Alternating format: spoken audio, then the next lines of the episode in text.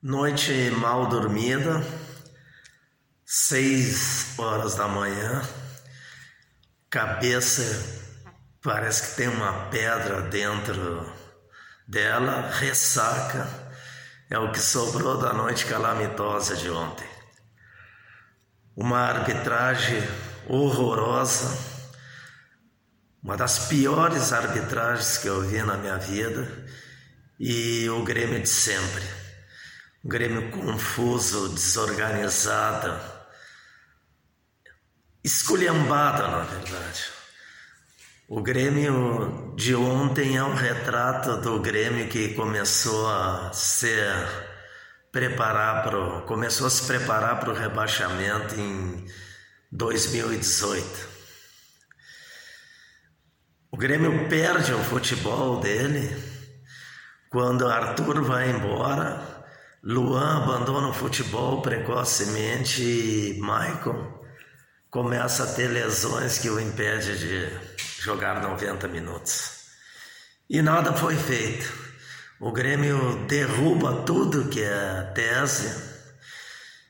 Antes o problema eram os, eram os dirigentes sem personalidade forte. Tivemos várias, várias dirigentes que claramente não tinham influência nenhuma no vestiário. Agora nós vamos cair com um dirigente gritão.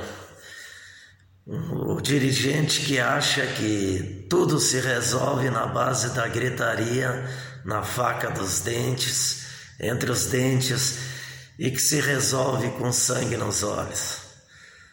Quatro treinadores o Grêmio teve em 2021 e em nenhum momento encontrou futebol. Nenhum momento encontrou futebol. Vai entrar para a história do rebaixamento como o único clube superavitário do mundo que foi rebaixado, sim, do mundo. Grandes times do futebol mundial foram para a segunda divisão com suas contas esfaceladas, com grande crise financeira. O Grêmio de 2021